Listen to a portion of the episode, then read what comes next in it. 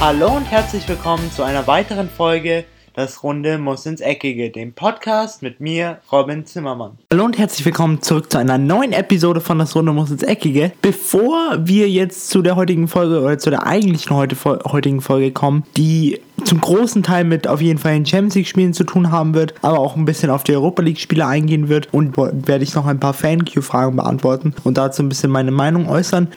Da ist eigentlich schon das Stichwort gefallen, denn um FanQ soll es jetzt nochmal kurz gehen. Ich ähm, möchte euch die App nochmal ans Herz legen, denn sie ist einfach der perfekte Mittelsmann, sage ich mal, damit ich mit euch kommunizieren kann. Also der große Vorteil an FanQ ist, dass es eben eine reine Fußball-App ist. Es geht nur um Fußball. Man kann selber Fragen reinstellen, man kann Fragen beantworten, man kann gewissen Leuten folgen. Ihr könnt mir zum Beispiel folgen unter das Runde muss ins Eckige, wo ihr mir Fragen stellen könnt, auf die ich mir eingehen kann. Und wenn mir die Fragen gefallen, ich habe mir jetzt auch für heute wieder, ich glaube, sechs oder sieben Stück rausgesucht dann kann ich die Fragen benutzen und sie auch in der Folge ansprechen und ein bisschen drauf eingehen. Schlussendlich, was ich damit sagen will, ich kann euch die App nur ans Herzen legen und ich kann auch das ganze FanQ-Team wirklich bewundern, weil es kommt auf jeden Fall bei mir so rüber, als würden sie mit absolutem Herzblut dabei sein. Sie sind auch immer offen für neue Vorschläge, sie wollen diese App stetig verbessern, sie tun wirklich alles dafür und sie haben auf jeden Fall ein Ohr für ihre Community und tun jetzt auch sehr viel dafür, mit anderen Podcasts auch zusammenzuarbeiten. Also hoffentlich können die in naher Zukunft was Großes erreichen. Ich bin definitiv definitiv der Meinung, dass das eine sehr, sehr tolle Idee ist und auch eine sehr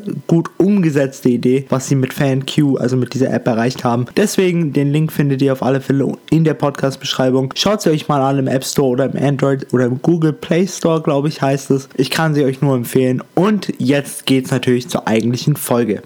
Das erste Spiel, was ich mir rausgesucht habe, war natürlich das Spiel Bayern zwischen Liverpool. Und was ich heute nicht machen werde, sagen wir mal so, ich werde nicht so den Spielverlauf schildern, sondern ich werde eher schildern, wie ich es wahrgenommen habe, was jetzt so meine Ideen sind fürs Rückspiel. Genau. Auf jeden Fall, man hatte natürlich das Spiel zwischen Bayern und Liverpool. Viele Leute haben gesagt, dass Liverpool hier der klare Favorit ist und dass Liverpool den FC Bayern so ein bisschen aus dem Stadion schießen wird. Was aber meistens nur die deutschen Fans waren, weil ich habe mich oder ich interessiere mich sehr für den englischen Fußball und verfolge auch gerne die englischen Fanszenen und ich muss sagen, Liverpool-Fans sind eine meiner absoluten Lieblingsfans, weil die sind, die schauen den Fußball mit einem unparteiischen Auge an. Also die wissen wirklich, wo ihr Verein steht, die wissen auch, was ihr Verein drauf hat, aber wenn sie gegen gute Mannschaften spielen, sind sie auch sehr bescheiden. Es gab zum Beispiel Kommentare, die gesagt haben, wir spielen immer noch gegen den FC Bayern, wir können froh sein, wenn wir da mit einem Sieg rausgehen. Es wird ein knappes Ergebnis, es wird ein schweres Spiel. Das sind für mich einfach die wahren Fans, die wirklich auch Ahnung vom Fußball haben, die nicht einfach nur ein Ergebnis raushauen, von wegen wir gewinnen das jetzt locker easy 5-0, weil auf diesem, auf dieser Qualität oder auf dieser Qualitätsstufe, auf dem sich die Champions League befindet und insbesondere ein Spiel zwischen dem FC Bayern München und dem FC Liverpool, muss man einfach sagen, da wird es keine richtig hohen Ergebnisse geben.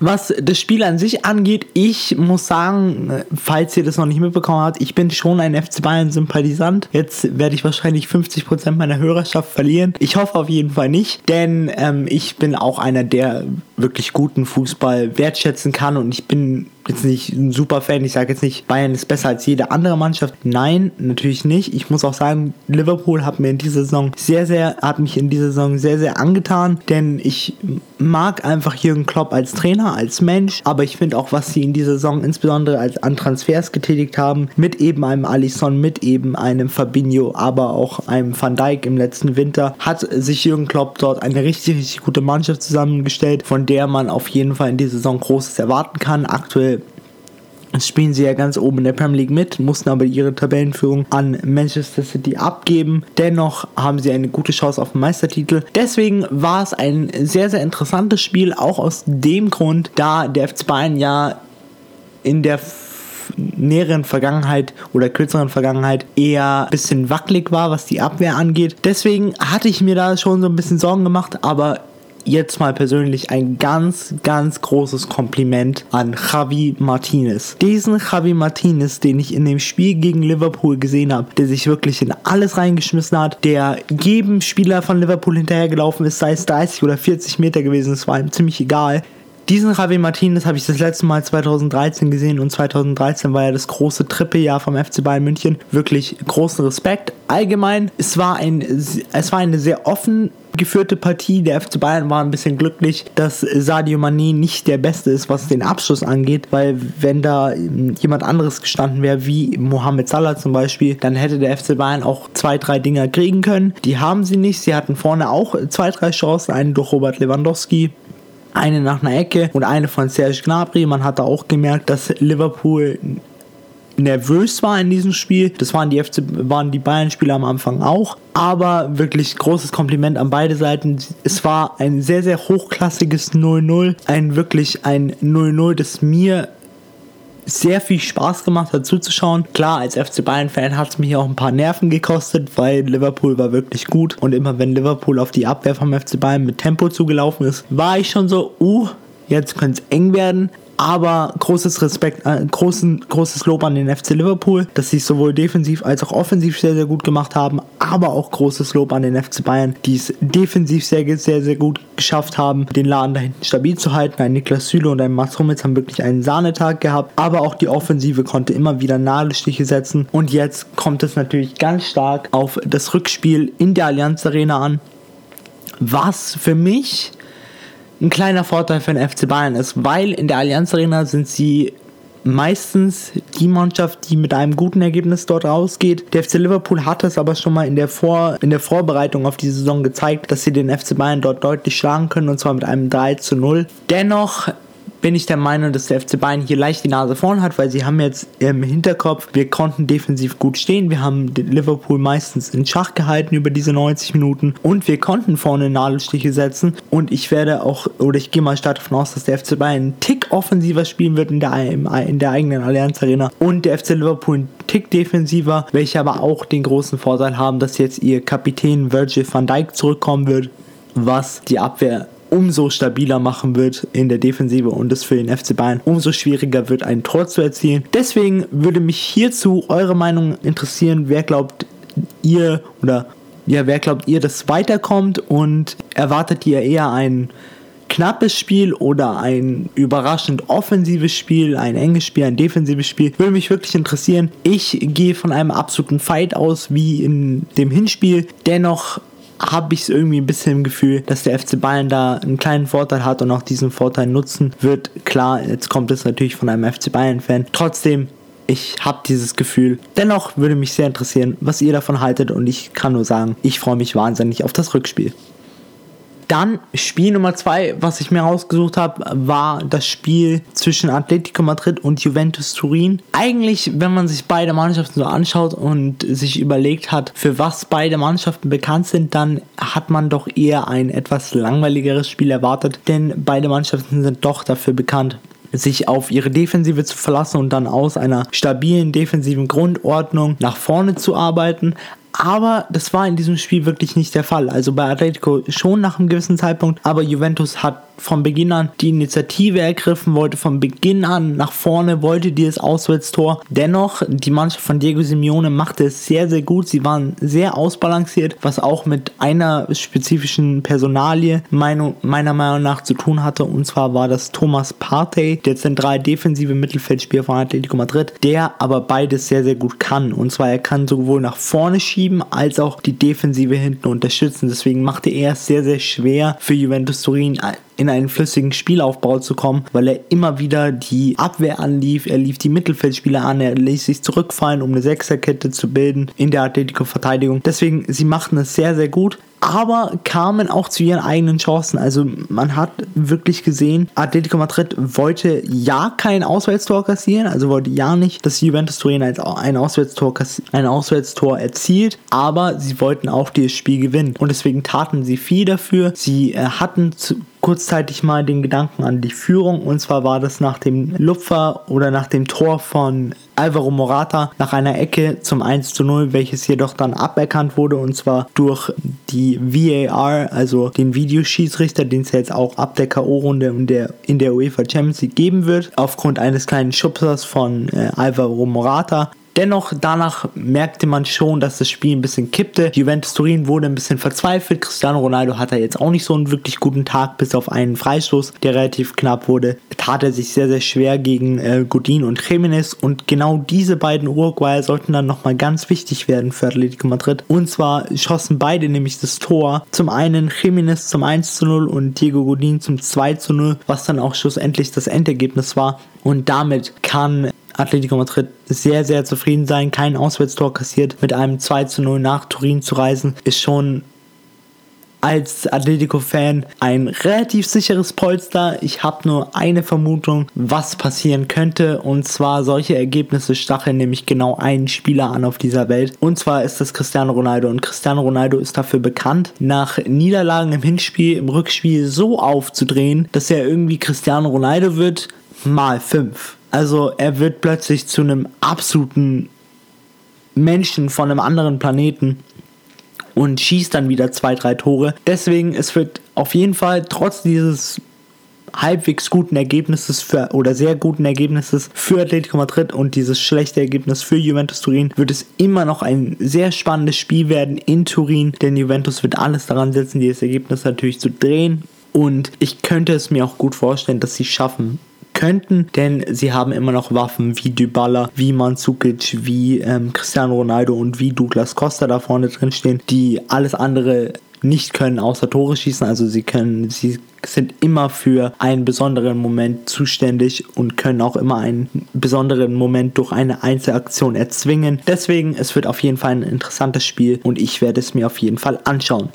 Jetzt kommen wir noch zur Europa League und zwar zu der Teilnahme von den ganzen deutschen Teams. Da hatten wir nämlich zwei Stück und zwar zum einen Eintracht Frankfurt und zum anderen hatten wir Bayern 04 Leverkusen, aber auch unsere Freunde aus Österreich waren im Einsatz und zwar der FC Red Bull Salzburg, welche sich mit 4 zu 0 gegen den FC Brügge durchsetzten und wirklich große Werbung für den deutschen Fußball betrieb Eintracht Frankfurt und zwar mit einem klaren 4 zu 1 gegen Shakhtar Donetsk mit wahrscheinlich dem abgeklärtesten Sebastian Aller, den ich jemals gesehen habe, mit seinen zwei Toren und dann auch noch Luka Jovic mit einem Tor und Ante Rebic. Auf die drei da vorne kann sich die Mannschaft von Eintracht Frankfurt wirklich immer verlassen. Und wenn sie weiter in dieser Form bleiben, könnte ich mir sehr gut vorstellen, dass sie weit kommen in der Europa League. Denn was sie einfach für einen Fußball spielen, was sie für eine Freude an dem Fußball haben, ist wirklich erstaunlich und macht einfach nur Spaß, ihnen zuzuschauen nicht nur als Fan einer anderen Mannschaft, sondern eben auch als neutraler Zuschauer. Und damit betreiben sie doch sehr, sehr gute Werbung, wenn sie einen dauerhaften Champions League-Teilnehmer eigentlich so deutlich aus dem eigenen Stadion fegen.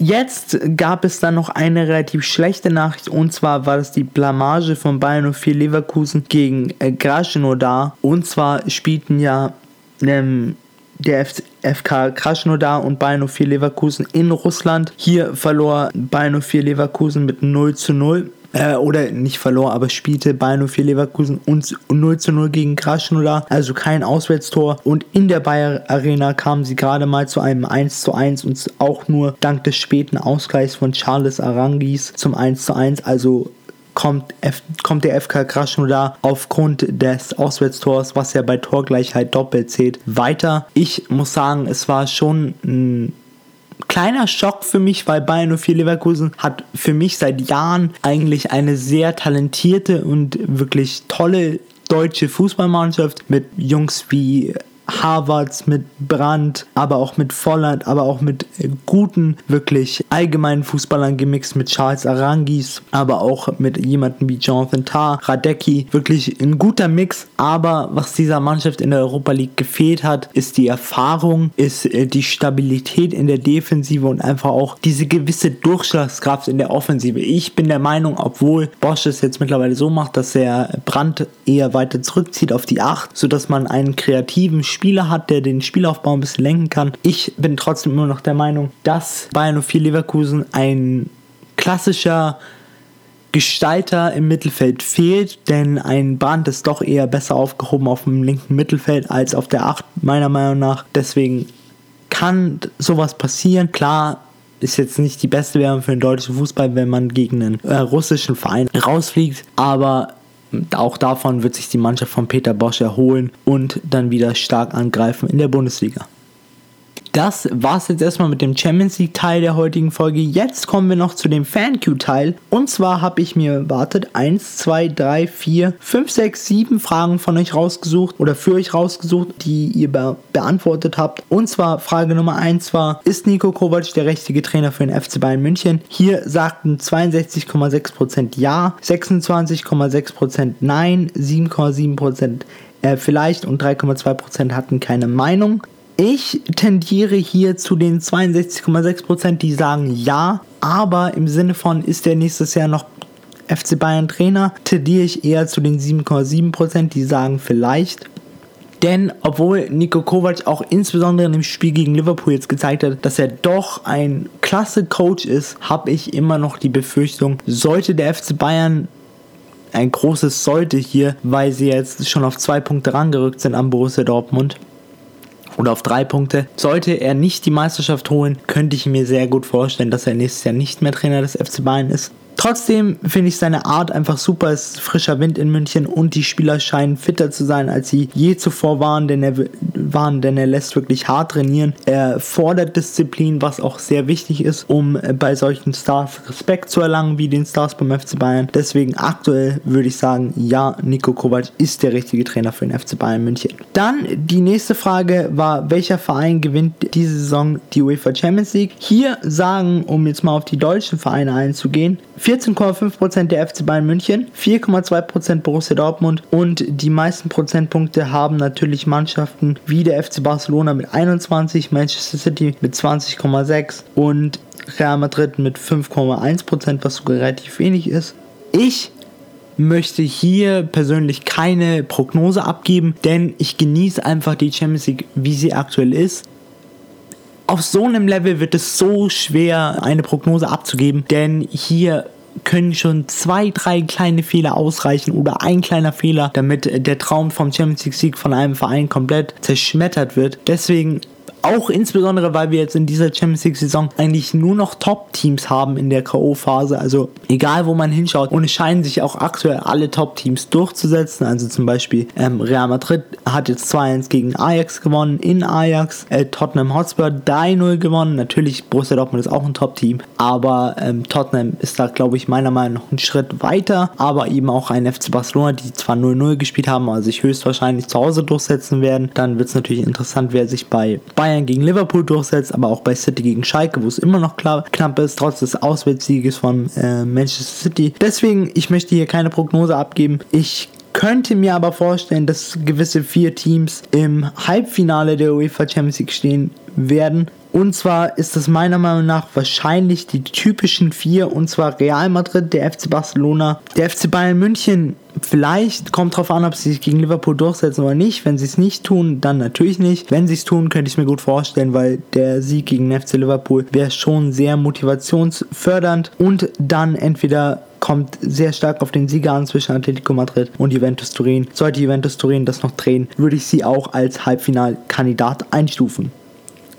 Jetzt gibt es eine Hiobsbotschaft für den BVB, die zwar schon etwas älter ist, aber trotzdem noch ein sehr aktuelles Thema. Und zwar fällt ja Reus noch ein bisschen länger aus. Es scheint sich in, gegen das Spiel oder im Spiel gegen Bayern 04 Leverkusen wieder fit zu melden. Aber es gab die Frage, wie wichtig in einer Sternebewertung ist Marco Reus für die Mannschaft? Hier sagen 1,9% ein Stern, 0,7% zwei Sterne, 3% sagen 3, 31,3% sagen 4 und 63,1% sagen 5 Sterne. Ich tendiere ganz stark zu den 5 Sternen und zwar zu den 63,1%, weil Marco Reus für mich in dieser Saison wirklich zeigt, wie wichtig er für die Mannschaft ist. Er ist sowohl ein Antreiber als auch der perfekte Kapitän für die Mannschaft. Er ist nicht der lauteste auf dem Platz, aber er kann die Spieler motivieren und mitreißen, wenn es sein muss. Er schießt vorne die Tore, er führt die Mannschaft im wahrsten Sinne des Wortes voran und auch wenn es mal nicht so läuft, ladet er den meisten Druck auf seine Schultern ab und trägt somit auch die Mannschaft ein bisschen mit sich.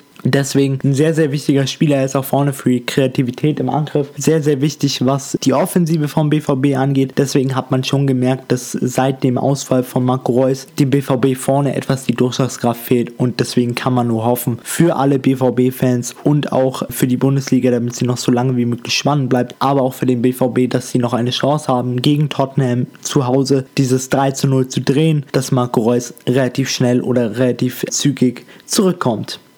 Die nächste Frage ist dann noch die von James kämpft sich bei Bayern zurück. Die Startelf wird seine Beisicherheit gegen Liverpool gefragt sein. Klar, das liegt jetzt schon ein bisschen in der Vergangenheit, aber ich kann hier ein bisschen schildern, wie ich James wahrgenommen habe in dem Spiel gegen den FC Liverpool. Viele sagen, er hat gut gespielt.